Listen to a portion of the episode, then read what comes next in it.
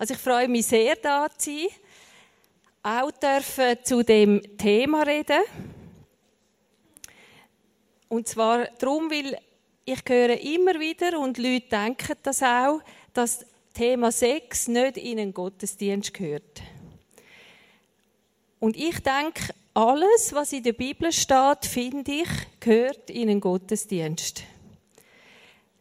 Und dass es Stellen gibt in der Bibel, wo über Sex redet, zeigt mir, dass Sex auf keinen Fall unwichtig ist. Also es ist nicht per Zufall irgendwie noch in die Bibel hineingeraten. Es ist nicht einfach öffentlich in der Kirche über Sex zu reden. Das weiß ich, weil ich jahrelang über Prophetie und Gebet geschult habe. Wir haben auch zusammen jahrelang Erziehungskurs gemacht. Das ist auch nicht so einfach in der Kirche, um darüber zu reden. Aber Sex ist noch schwieriger. Bei den einen hört der Spaß beim Sex wirklich auf. Bei den anderen fängt er dort an. Wieso mache ich es trotzdem. Weil ich aus der Erfahrung in der Beratung weiß, dass guter Sex schon vor der Ehe anfängt. Und darum ist das Thema ein leidenschaftlich, ein Leben lang sich lieben, ist nicht einfach ein Thema für Paar. Das ist genauso ein Thema für die, die einmal irgendwann vielleicht denken, sie hätten gerne eine Beziehung und eine Ehe. Ich sehe als Beraterin, dass Wunsch und Wirklichkeit und Vorstellung und Realität in der Kirche in Bezug auf Sex weit auseinanderklaffen. Und dass vor allem Frauen eine grosse Not haben bezüglich ihrem Sex. In säkularen Beratungsstellen zu Sexualtherapie, da ist die grösste Gruppe von ratsuchenden Frauen sind freikirche Frauen. Und die gute Nachricht ist, dass man den freikirche Frauen, da zähle ich mich dazu, einfach helfen kann. Weil das grösste Problem ist mangelndes Wissen. Also mit Informationen geben, in der Art, wie wir jetzt das heute Nachmittag gemacht haben, kann man eigentlich ganz viel Frauen helfen, dass sie zu einem erfüllenden Sexleben kommen. Und der Punkt ist, die, die jetzt heute Nachmittag nicht sind, die müssen halt bei denen ein bisschen nachfragen, die sind. Und dort finden sie auch heraus, wo ihr noch selber könnt Informationen holen könnt. Der Punkt ist, dass Frauen wenig Erfahrung mit ihrem eigenen Körper haben. Und das heißt, sie kennen auch ihr Geschlecht nicht gut. Und das hat damit zu tun, dass Frauen, und das ist jetzt nicht nur in den Kirchen so, das ist auch in den Gesellschaften so, nicht ermutigt werden, ihr Geschlecht auskundschaften. Also ihnen fehlen die Informationen, die Erfahrungen. Das ist bei den Männern nicht ganz so, weil ein Bub kommt auf die Welt und hat dann sein Schnäbeli ganz schnell in der Hand und hat eigentlich sein ganzes Leben in der Hand. Ich habe schon von einer Sexualtherapeutin gehört, wo viel, viel mehr Erfahrung hat als ich und auch in der Ausbildung ist, dass wir zum Beispiel unsere kleinen Buben sollen ermutigen, stehend brünzeln. Also, dass zum Beispiel, dass so viele junge Männer heute schon Erektionsprobleme haben, hat auch mit der Pornowelle zu tun. Aber es hat auch damit zu tun, dass man so nicht mehr so sich männlich fühlen darf, weil man muss ja abhocken und schön sauber. Also ich meine, bitte schon sauber, aber äh, es ist für einen Mann wichtig, dass er sich in dem Sinn erotisch stehend kann fühlen. So nebenbei. Und Frauen müssen sich auch lernen, erotisch fühlen. Und für das müssen sie ihren Körper kennenlernen. Man könnte wie so sagen, dass das da unten der Frau, das ist relativ wenig erforscht. Also ihr findet auch einen Artikel zu dem Thema auf der Webseite, wo wir vom Kanton, äh, vom ICF Schaffhausen auf geschaltet haben, liebe-ist-lernbar.ch.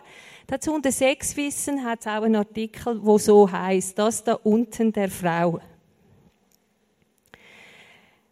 Also die Praxis tue ich jetzt ein bisschen verlassen. Die Stellen in der Bibel, die von Sex handeln, die wollen einem eigentlich lustig auf Sex machen. Genau darum stehen sie dort. Also zum Beispiel das Hohelied beschreibt Sex erotisch und poetisch. Es gibt auch ganz interessante Stellen in den Sprüchen und Prediger. Eine davon bringe ich dann noch.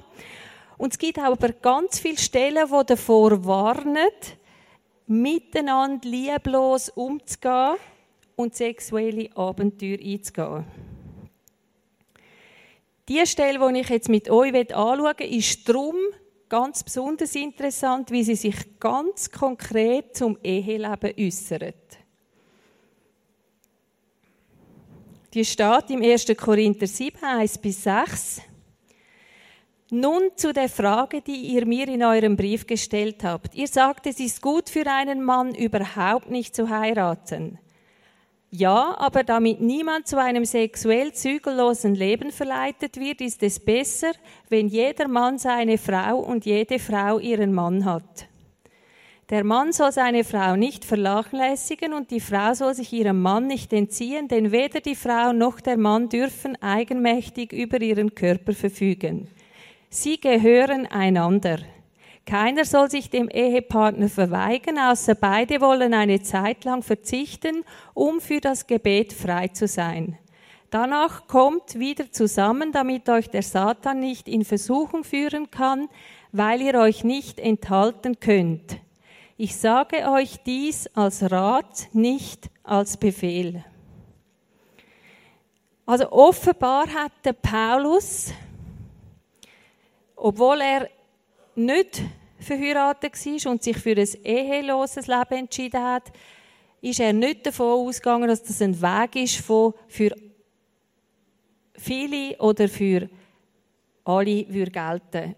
Und er sagt explizit etwas zum Thema Sex in dem Zusammenhang. Und wieso kommt er dazu, etwas dazu zu sagen? Weil Korinther ihm quasi geschrieben haben und gesagt, also, es ist gut, wenn ein Mann überhaupt nicht heiratet. Und das Denken von den Korinther am besten wäre es, wir würden doch überhaupt auf Sex verzichten. Das begegnet mir auch immer wieder. Also es gibt Leute, die eine richtige Wut auf Sex haben und sich fragen und das auch sagen, was hat sich Gott eigentlich da dabei gedacht?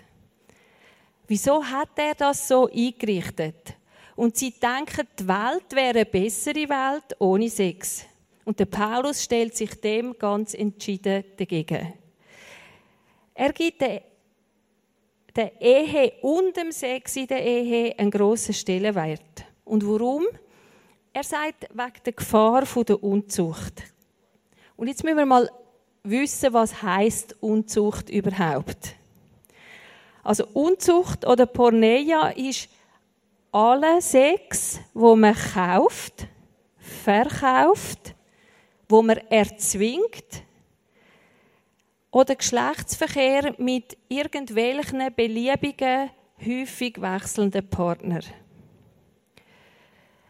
Und der Paulus ermutigt da Gemeinde, sie sollen ein erfülltes Sexleben haben und das auf eine, auf eine befreiende Art auszuleben.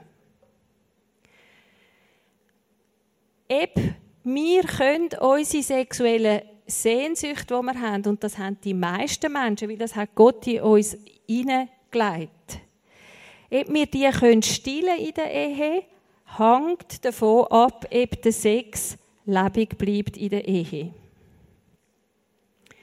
Und zwar, indem wir uns den Partner sexuell begehrenswert erhalten in den Vorstellungen und in den Fantasien.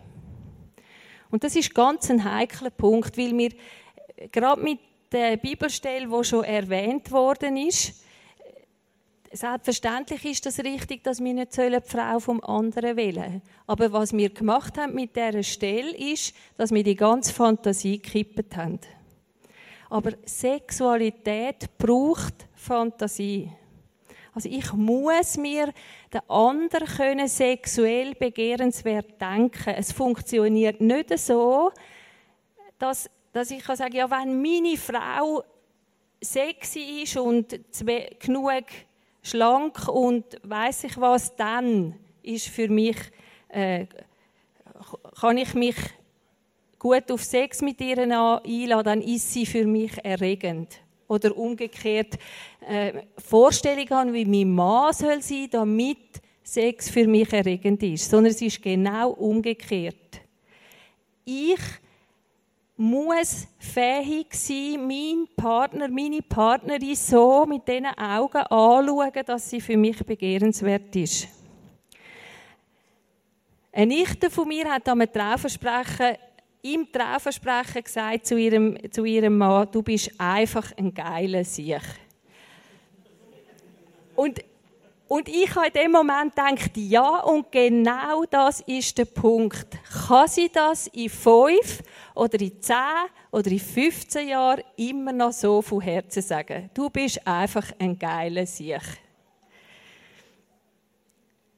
Ja, und da sind wir herausgefordert. Junge Leute in ihrem sexuellen Drang, das sind vor allem Männer, keine Regel ohne Ausnahme, oder Frauen in ihren Liebessehnsucht können sich manchmal gar nicht vorstellen, dass man in der Ehe so muss darum kämpfen, dass man Lust hat und miteinander schläft.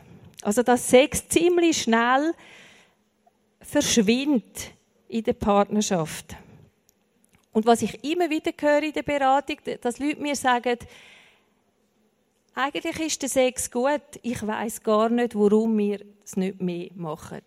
Also es ist nicht eine Frage der Qualität, sondern es hat damit zu tun, dass, dass die Hormone und die Sexualität so gesehen nicht auf langfristig angelegt ist. Also wir müssen wie etwas anders suchen als romantische Gefühle, um äh, eine lebende Sexualität zu haben. Also Helen Fischer ist eine Anthropologin und sie sagt, die Gefühle die verschwinden ganz schnell. Das ist eigentlich nur zum jemanden auslesen. Aber nach drei Jahren beruhigen sich die Hormone, weil der überdrehte Zustand im Hirn, der würde mich gar nicht auf Dauer äh, aushalten. Und eh, der hat das Potenzial, die Sehnsucht zu erfüllen, aber wir müssen uns von der Vorstellung lösen, romantische Liebe wäre ein Leben lang. Und wir müssen wie etwas anderes suchen. Und ihr habt darüber die letzten drei Sonntage geredet, also wie man zu einem Weg von Bindung und innerem gegenseitigem Erkennen kommt, sicher auch geredet davon, dass gegenseitiger Respekt dazugehört. Ich glaube, dass man sich wirklich muss mögen. Also natürlich sehe ich in der Beratung die Sachen, die nicht gut funktionieren. Ich sehe die anderen Leute nicht.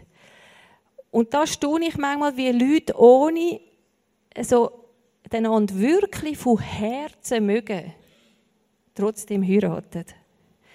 Also man muss auch das Potenzial haben, sich wirklich können zu besten Freunden werden, weil man vieles kann teilen miteinander. Und es ist schon angesprochen worden heute Morgen und ist ganz ein wichtiger Punkt, können reden miteinander. Wer kann reden miteinander, hat in der Regel Sex. Wer Sex hat, kann in der Regel reden miteinander. Der David Snatch, das ist ein Sexualtherapeut, der sagt, wir müssen etwas anderes finden als am Anfang,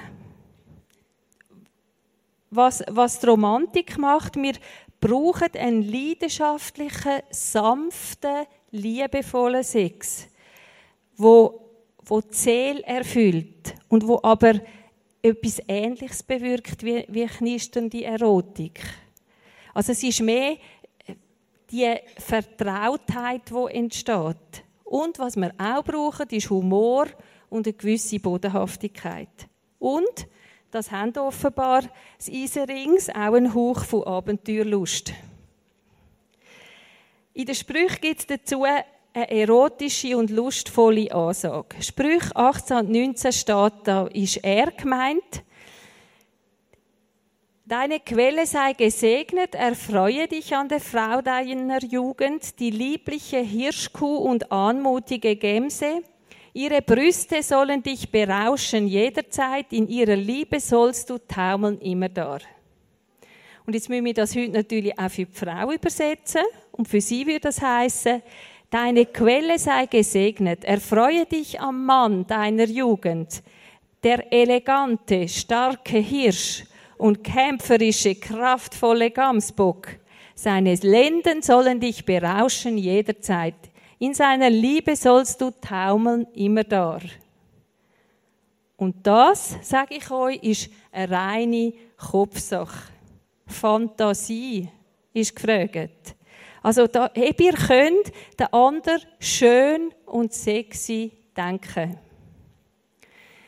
Der Paulus er war ja auch nicht verheiratet, beschreibt das wesentlich nüchterner. Und ich lese es euch nochmal vor. Der Mann darf sich seiner Frau nicht verweigern und genauso wenig darf sich der, die Frau ihrem Mann verweigern. Nicht die Frau verfügt über ihren Körper, sondern der Mann und ebenso verfügt nicht der Mann über seinen Körper, sondern die Frau. Keiner soll sich dem anderen verweigern. Der Luther übersetzt in dieser Stelle nicht mit verweigern, sondern für leisten. Also er trifft den Urtext so besser, dass es heißt, der Mann leiste der Frau, was er ihr schuldig ist, desgleichen die Frau dem Mann. Also es ist ein, ein aktives Erfüllen, ein Bringen. Es ist eigentlich eine Bringschuld. Der Paulus formuliert das so gesehen eigentlich als eine Verpflichtung. Was meinen ihr da dazu? Also vor ein paar Monaten hat es auf 20 Minuten, ich gehe immer auf die Portal, gehe die Sexratgeber lesen, weil das interessiert mich, was die dort sagen. Und da war eine Frage, ist Sex in der Ehe eine gesetzliche Pflicht? Was meint ihr? Wer meint, das ist eine gesetzliche Pflicht? Sie mal auf. Ja? Also es ist erstaunlich gewesen, wie viele Frauen und Männer davon ausgegangen sind, dass man das kann einfordern. In diesen Kommentaren unten dran. Im Gesetz, also im Zivilgesetzbuch, findet ihr das nicht. Es gibt kein Recht auf Sex in der Ehe. Und trotzdem heiraten wir und gehen wir davon aus, dass, ähm, das Sex dazugehört. Also es ist wie ein Gewohnheitsrecht. Vers 6, den habe ich äh, am Anfang schon gelesen. Da kommen wir nachher nochmal darauf zurück, nur so nebenbei schnell. Der bezieht sich auf den ganzen Abschnitt und heißt der Paulus sagt, ich gebe im Fall zu dem Thema Sex nur eine Empfehlung ab. Es ist ein Rat. Das ist kein Gesetz. Nichts, wo der andere könnte vom anderen einfordern. Aber, und das ist ganz wichtig, Sex ist eigentlich das, was wir einander bringen sollen, damit die Freude aneinander bleibt, damit Nähe und Zärtlichkeit und der Sex da sind. Also erfahrungsgemäß gibt es kein Paar, wo zärtlich sind und keinen Sex haben. Und es gibt auch kein Paar, wo Sex haben und nicht zärtlich sind. Also wenn der Sex verschwindet, verschwindet in der Regel auch Nähe und Zärtlichkeit.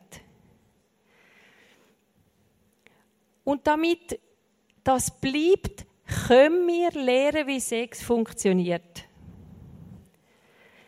Sex kann man lernen wie eine Fremdsprache, wie ein Musikinstrument, wie eine Sportart. Wir denken nur nicht so.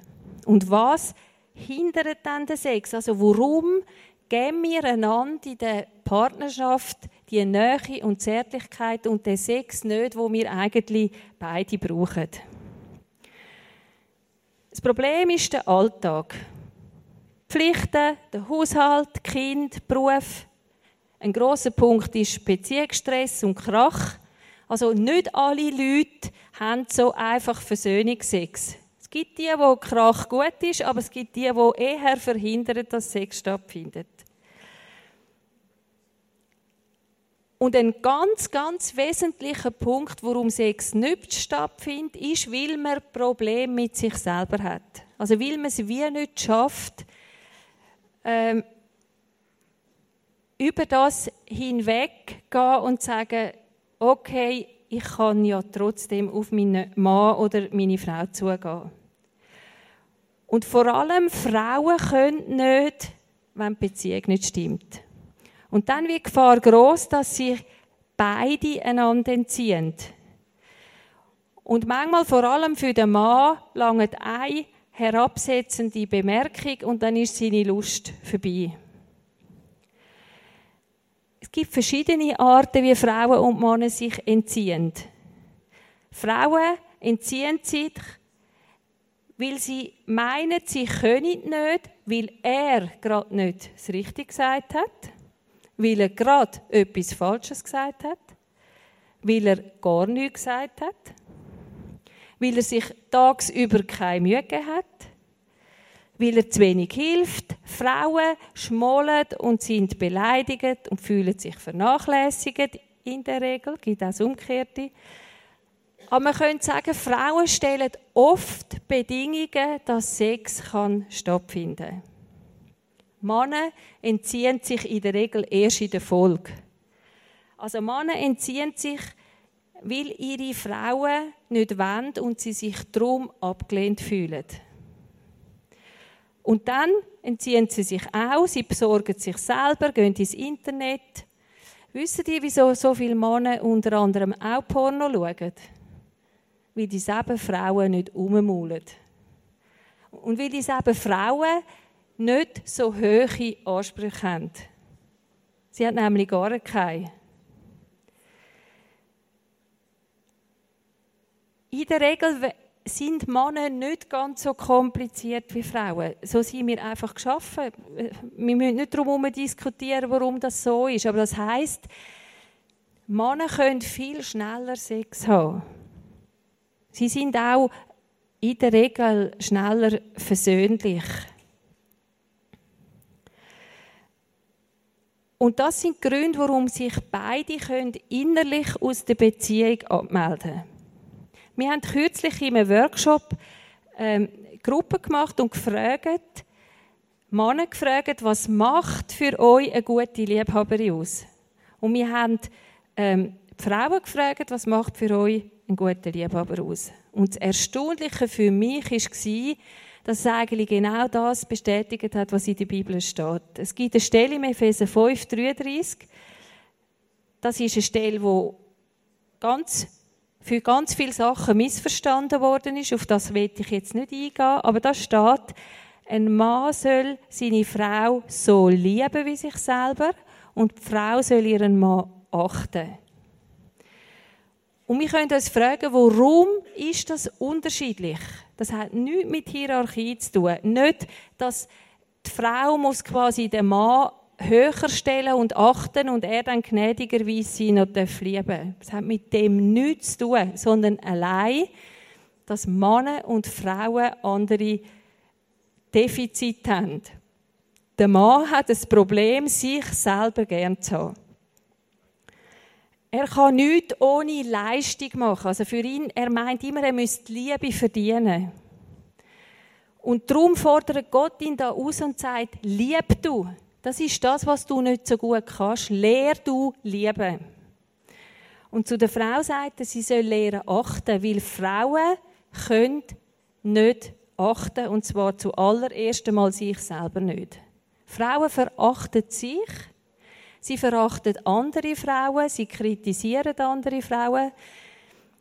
Und Gott sagt zu den Frauen, lehr du dich wertschätzen und achten. Dann kannst du auch andere wertschätzen und achten. Und vor allem, und das ist das Erstaunliche, zoberst oben auf dieser Liste ist gestanden, Männer wünschen sich als Liebhaberin nicht grosse Brüste und irgendein geiles Aussehen. Sie wünschen sich Wertschätzung.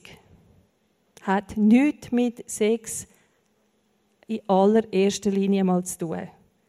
Aber es hat damit zu tun, ob Sex überhaupt stattfindet und man gern mit jemandem zusammen ist. Und Frauen hat, hat dann die Gruppe Arbeit gezeigt, die wünschen sich wirklich, dass Männer Liebe zeigen. Und zwar ganz praktisch. Also für eine Frau ist es cool, wenn er weiß, wie er im Sex muss zupacken muss.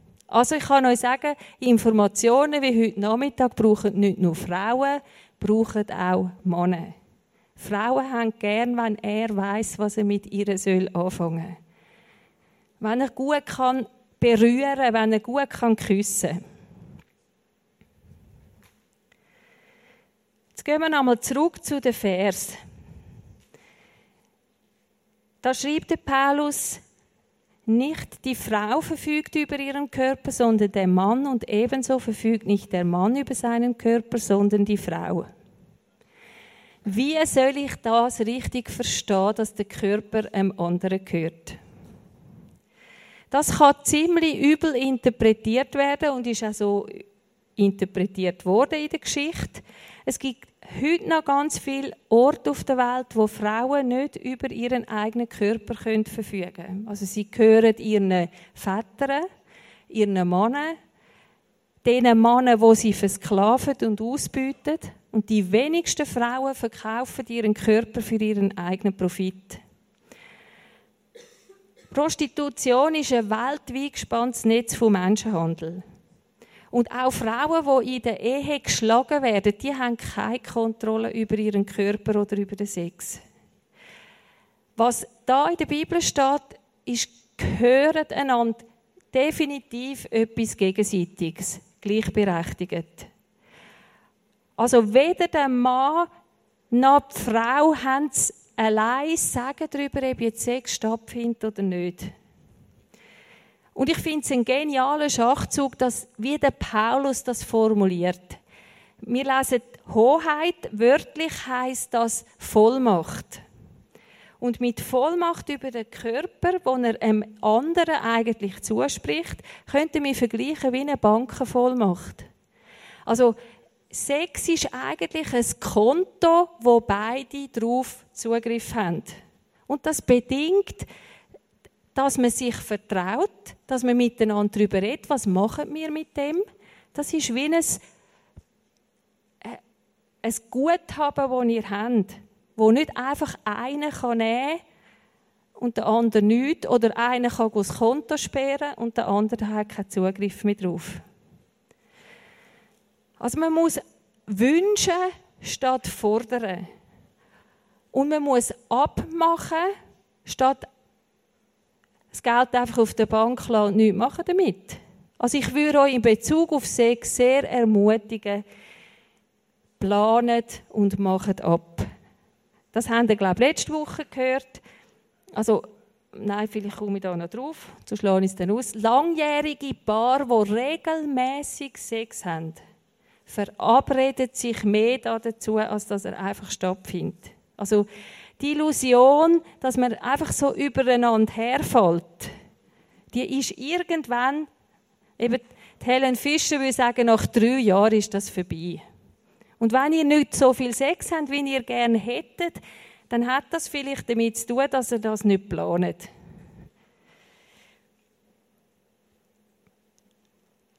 Im Grunde genommen verabreden wir uns zu allem. Wir machen ab zum Joggen, wir gehen miteinander ins Kino. Also wir planen ganz, ganz vieles. Nur irgendwie das Gefühl beim Sex haben wir, haben wir das Gefühl, das ginge nicht. Aber wenn ihr nur einmal im Jahr geht, geht joggen, ist Joggen definitiv kein Genuss. Und wenn ihr zwei, dreimal in der Woche geht, dann wird es zum Genuss. Und mit dem Sex ist das genau gleich. Also Sex wird besser, wenn ihr es mehr macht, weil ihr mehr Übung bekommt. Weil ihr mehr dazu lernt. Und für das ist es wirklich wichtig, dass Frauen wissen, wie ihr Körper funktioniert. Weil Paarsexualität meistens davon abhängt, ob die Frau geniesst. Und darum muss, muss auch der Mann sich darum bemühen, wie das funktioniert. Auch bei sich. Also viele Männer ähm, sind einfach im Rubbelmodus. Das haben sich die meisten angewöhnt in der Selbstbefriedigung. Das ist für Paarsexualität überhaupt nicht interessant. Also bemüht euch auch darum, eure Sextechnik besser zu machen. Da kann ich jetzt nicht mehr drauf eingehen, das haben wir heute Nachmittag gehabt. Aber das, ihr findet so Informationen auch auf dieser Webseite, die wir im, äh, bei uns im ICF Schaffhausen gemacht haben. Was ein guter Liebhaber und eine gute Liebhaberin auch ausmacht, ist, dass man sich wirklich Zeit lässt. Also, dass, ihr, dass es darum geht, dass ihr vielleicht einmal eine Stunde Zeit habt und nicht nur eine Viertelstunde.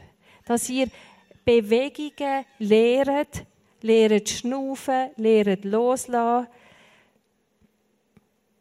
Viele denken, sie müssen die langen Partnerschaften immer größere Kicks haben, damit noch irgendeine Regung kommt. Und das hat nur damit zu tun, dass man nicht gelernt hat, wie man die Erregung aus dem Körper raus holen kann, sondern wie wir gelernt haben, die Erregung von außen holen. Durch Bilder, durch, durch irgendwelche Techniken. Aber Techniken nützen euch gar nicht, wenn ihr nicht gelernt habt, mit dem Körper wahrnehmen und geniessen.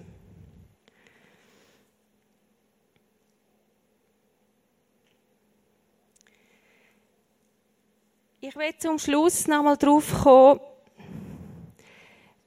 was der Paulus sagt. Er sagt im letzten Vers, ich sage euch dies als Rat, nicht als Befehl. Oder Rat könnte man sagen, Empfehlung, nicht als Gebot. Ich verstehe Paulus sein Plädoyer für Sex so, dass er ganz klar sagt, Liebe braucht Sex. Liebe braucht nicht nur Sex, aber sie braucht auch Sex. Sex braucht auch Liebe, das gehört auch dazu, selbstverständlich. Was mich dunkt, ist, wie, wenn der Paulus gesehen hätte, mit den Leuten, die er zusammen war, was es braucht, was Paar zusammenhebt. Obwohl er nicht verheiratet war. Also ich denke, er ist irgendwo ein guter Beobachter gewesen und hat gemerkt, dass Sex nicht einfach so automatisch passiert. Und die Wörter, wie sie dort im Urtext stehen, könnte man auch so übersetzen, dass er wie sagt mit dem Satz, durch meine seelsorgerliche Erfahrung, die mich zum Mitwissen von viel Eheleid gemacht hat, bin ich zur Einsicht gelangt, dass es gut ist, wenn ihr euch gemeinsam gleichverantwortlich um ein erfüllendes Sexleben bemüht. Ich würde gern für euch beten, für, zuerst mal für die, die verheiratet sind. Dass ihr dort herkommt, dass euch Sex lohnenswert erscheint. Dass ihr das wollt, dass ihr das Bedürfnis danach habt. Aber ich bete auch für die, die Beziehungen noch vor sich haben, dass ihr ein Bild von Sexualität überkommt, wo ihr drin mit eurem Körper wertschätzt sind und nicht verdammt, verachtet, voller Schuldgefühl. Wir denken, das ist etwas, was mir Gott gegeben hat, an dem darf ich gar keine Freude haben.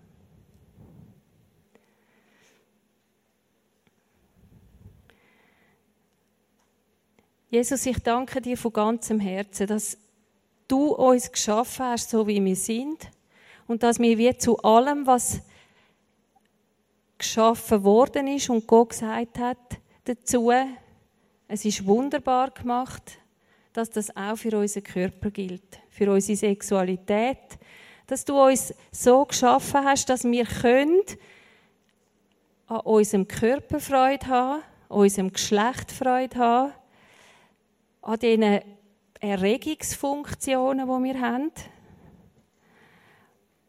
dass wir auch können mit Freude das einsetzen, mit Lust in der Partnerschaft. Und ich bete für alle die Frauen, die Mühe haben mit dem Sex oder die Mühe haben mit ihrem Körper.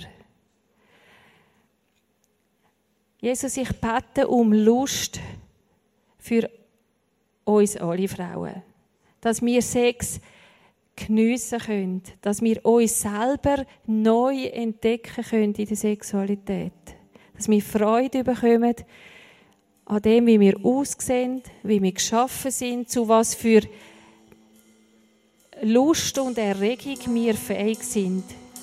Tu uns da die Welt auf. Und ich binde auch alle Schamgefühle und alles Denken über uns, wo gesagt hat, Sexualität ist schlecht und ist nicht schön und ist nicht gut und bringt Leid in die Welt. Und ich bete auch für Freude und Lust für alle Männer dass sie gemeinsam mit ihren Frauen die Lust aneinander suchen und nicht irgendwo außerhalb. Ich sage euch als Paar, dass ihr zu einer erfüllenden und genussvollen Sexualität kommt und ihr euch auch immer wieder könnt auf den Weg machen egal wie viele Jahre ihr schon verheiratet sind. Und ich sage euch, alle die, wo, wo ihr das noch vor euch habt, Paarsexualität, dass ihr könnt in so einer wertschätzenden Art und Entdeckerlust mit eurem Körper umgehen, dass ihr in der Ehe werdet euren Sex können geniessen. Jesus, ich danke dir einfach, dass, dass du uns so willst ermutigen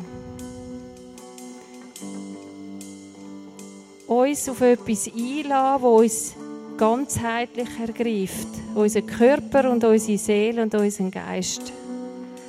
Und du willst zwar nicht Sex haben mit uns, aber genau so eine Beziehung willst du haben mit uns, wo wir uns ohne Vorbehalt ganz können ausliefern und loslassen. Und so eine Beziehung wünsche ich euch allen. Und ich sprich euch das auch zu im Heiligen Geist, dass ihr so eine Beziehung auch könnt haben mit Jesus. Amen.